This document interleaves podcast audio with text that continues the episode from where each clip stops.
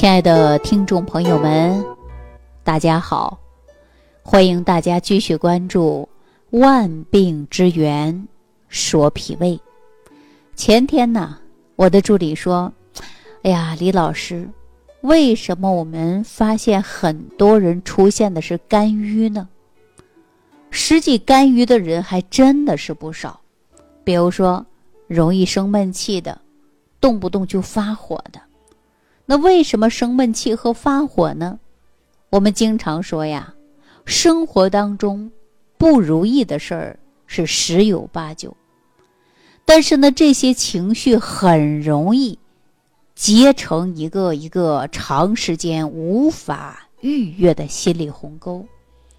因此呢，我们在生活当中啊，就可以看到抱怨随处可见，比如说。年轻人抱怨父母管制的太严了，上班族抱怨领导太过于严格和苛刻。那对于家庭的主人来讲呢，经常抱怨家庭繁琐的事儿太多了，而且呢，还会发现很多人抱怨社会，说这个社会繁杂不公。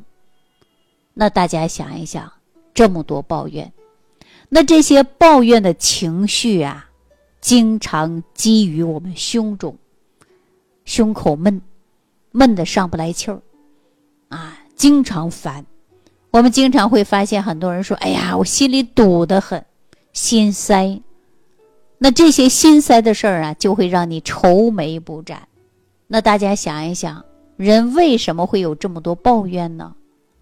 真的是缺乏理解之心吗？还是缺乏进取之心？我告诉大家，按我来说呀，都不是，是因为我们很多人呐，缺乏的是一种感恩的心，而且往往呢，只盯着了事情的灰暗一面去看待，而且从不主动挖掘事情背后的光亮面儿。因此呢，人就会随处可见的抱怨，啊，到处抱怨。但是我们的抱怨自己啊所失，从不感谢自己的所得，所以呢，就开始啊变得越来越不快乐。比如说，我们很多家长抱怨自己的孩子学习成绩下降，抱怨自己的孩子。每天贪玩，没有专注力，而且辅导孩子写作业的时候，家里就可以变得是鸡飞狗跳。如果说在孩子很小的时候打好基础，或者换一个角度，我想这一面呢就会减少发生。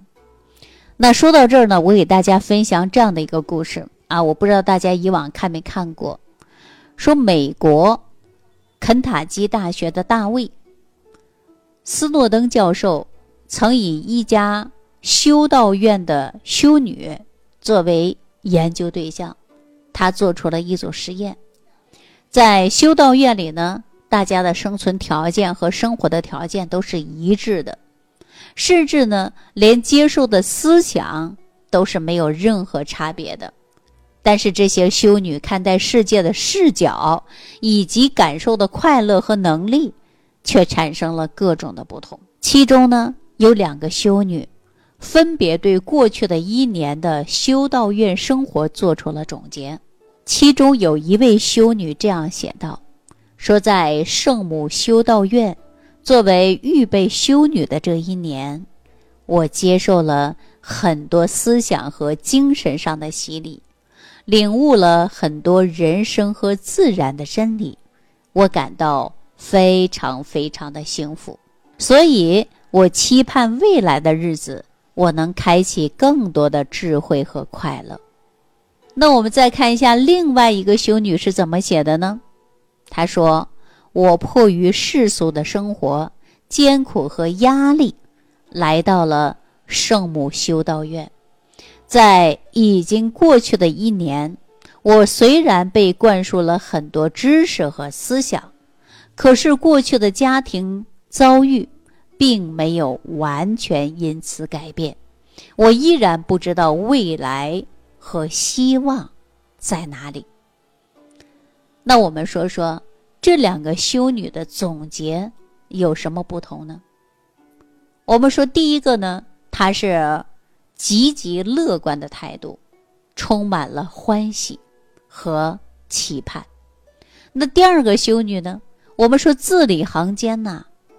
就充满了悲观和抱怨，没有因为收获到了知识而感激，反而呢更加感慨无法改变过去。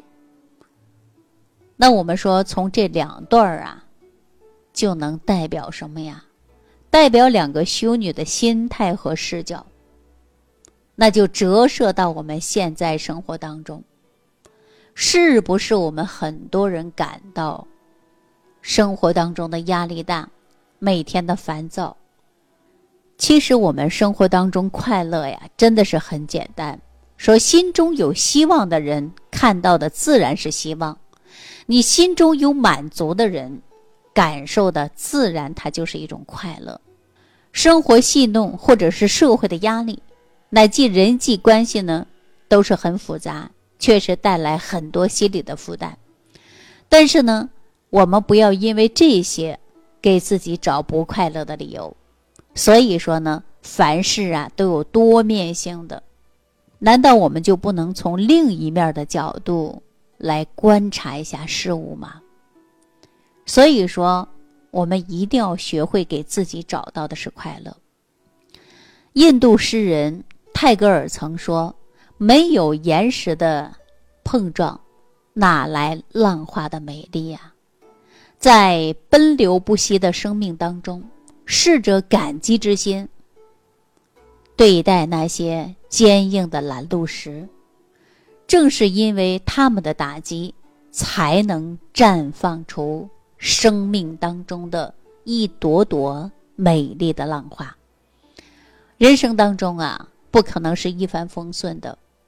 当你付出没有换回同等的回报，记住了。不要抱怨，不要怨天尤人，而应把这种痛苦化作为前行的动力。感谢遗弃你的人，感谢教会你独立的人，感谢欺骗你的人，因为是他们让你学会了成长，让你增加了阅历。感谢伤害你的人，是因为他磨练了你的心智。所以说，我们遇到不开心的事儿。或者是遇到比较烦躁、郁闷、让你无法想通的事儿，我们不妨啊，从另外一个角度来想一想，去除烦恼。我们经常说，不愉快的心情会影响到你的身体健康。我经常说，现在的人为什么肝郁啊？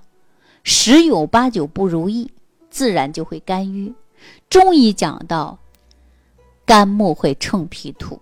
所以说，大家一生气呀，或者是啊一出现情绪波动啊，吃不下去饭，或者产生的是一种胃胀，那是不是肝它就会克于脾胃呀？所以我希望大家呢，遇到任何事情都要从多个方面去改变一下自己的思维，减少生气，减少出现肝郁，减少伤害于我们脾胃的事儿。所以我们经常会遇到很多人呐，一生气气的吃不下去饭，啊，气的睡不着觉，啊，气到自己失眠，何必呢？所以说，学会给自己解压，学会改变思维，当你的身体健康真的很重要。